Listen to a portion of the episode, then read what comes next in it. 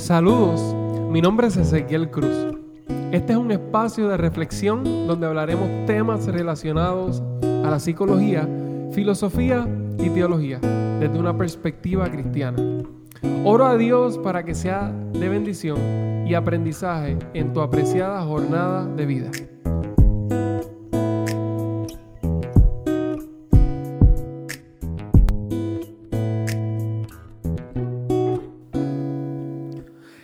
Bueno estar con ustedes una vez más a través de estos episodios.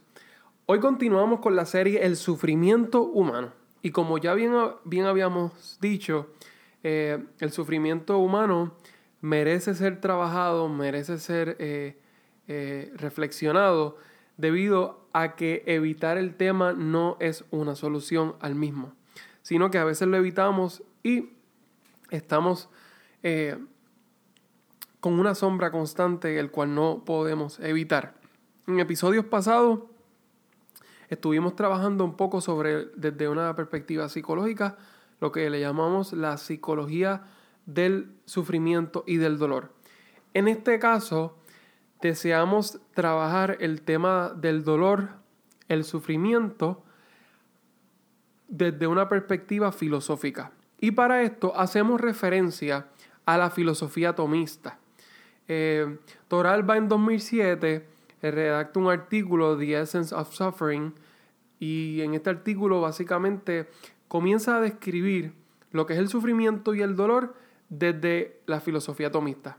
La filosofía tomista no es otra cosa que es una filosofía basada en Santo Tomás de Aquino. Eh, Tomás de Aquino fue un, un, gran filósofo y un gran teólogo en el siglo XIII, el cual compuso muchas obra significativa, el cual hoy todavía se consideran. Y en esta filosofía tomista, eh, cuando miramos en esencia lo que es el dolor, podemos decir que es un proceso donde el ser, esto obviamente en términos ontológicos, eh, en otras palabras podemos decir, es donde la persona alcanza el bien, pero este bien permanece en privación de la persona. En otras palabras, es cuando la persona sabe que es el bien, pero este bien no está completo o está privado. Es, esta privación en donde está el mal. Y la percepción de este mal entonces es el dolor. En otras palabras, cuando la persona conoce que hay un bien, pero está en privación, es decir, carece tal vez de recursos por una u otra razón para alcanzar la plenitud de este bien, es entonces donde está el mal, que es el bien incompleto. Y el, la percepción de este mal es entonces lo que nos produce dolor según la filosofía tomista. Cabe resaltar que según la filosofía tomista, el mal no tiene un carácter ontológico. Eh, eh, la ontología, en otras palabras, la ontología es una rama de la filosofía que estudia el ser. Por eso ontos significa ser. Es la esencia de un ente.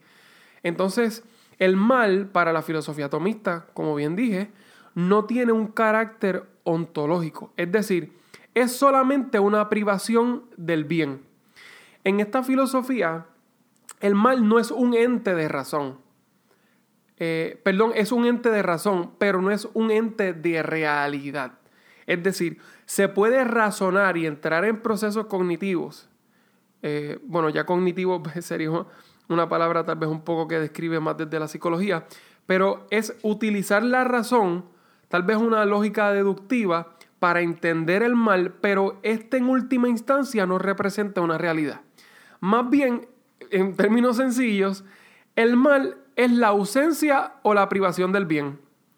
¿Y por qué es importante? Porque partiendo de esta filosofía, la razón del sufrimiento no radica en el mismo.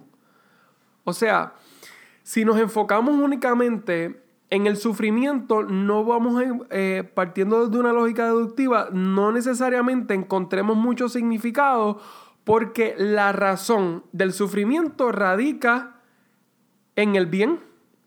porque el sufrimiento es, o también el término, el dolor, son bienes de los cuales se privan las personas. Este es un tema que me resulta bien interesante porque claramente el concepto del mal eh, es, muy amplio, es muy abarcador. Obviamente yo no, a través de este episodio no, estoy limitando las únicas posturas por las cuales nosotros vemos el mal. Eh, hay otras posturas que hablan del mal, ¿verdad? Como refiriéndose a, esta figura o esta parte personificada eh, en un ente o en una persona.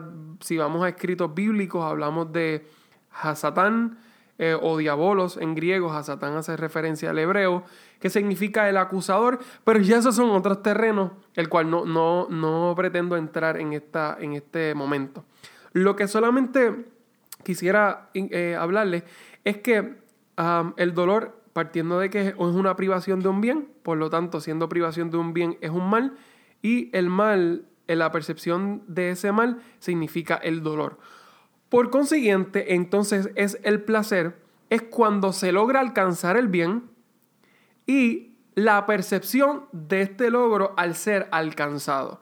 Si se fija, tanto el dolor como el placer se basan en el predicamento de que el bien se alcanza. Ahora, ¿por qué parten de esta premisa? ¿Por qué hacemos la pregunta de cómo es posible que el dolor es alcanzar el bien, pero conlleva una privación?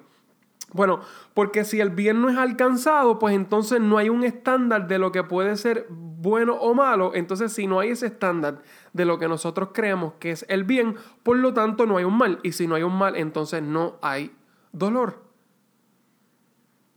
Nosotros interpretamos que hay dolor y hay sufrimiento porque carecemos de recursos o estamos en privación de un bien de lo cual nosotros consideramos que es un estándar.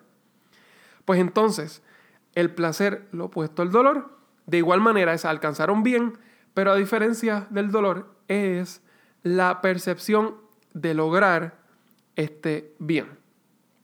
Espero que esto te haya servido. Por favor, si tienes dudas, preguntas, son muy válidas, házmelas llegar, puedes escribirlas, eh, puedes dejarme un mensaje a través de este podcast y también puedes seguirnos en nuestras redes sociales, Ezequiel Cruz, en distintas redes sociales. Estamos, además de en el podcast, estamos en Facebook, estamos en Instagram, estamos en LinkedIn y también estamos comenzando a trabajar en YouTube. Así que me gustaría muchísimo que pudiéramos seguir entreteniendo conversaciones como esta, en la cual todos nos enriquecemos. Y verlos en diferentes perspectivas siempre nos agrega valor, porque vemos eh, cómo a través de diferentes ciencias o disciplinas eh, son lentes los cuales nos permiten poder verla. Te invito al próximo podcast eh, que vamos a tocar la importancia del sufrimiento desde la teología que en otras palabras, la teología hablamos de razón y hablamos de fe. Ciertamente, en ocasiones sentimos donde el sufrimiento y el dolor humano arrastran, arrastran nuestra fe hasta llevarla al borde del precipicio. Sin embargo, quisiéramos entrar en esta jornada de ver qué es la, qué la palabra de Dios tiene para nosotros y cómo podemos abordar el sufrimiento de este tema cuando lamentablemente nos hacemos preguntas como, si Dios existe, ¿por qué hay sufrimiento? Te invito a que te conectes con nosotros. Un abrazo y que Dios te bendiga. Agradezco profundamente por escuchar este segmento. Confío en que te ayudará a crecer. Por favor, compártelo con tus amigos. Hasta la próxima. Que Dios te bendiga.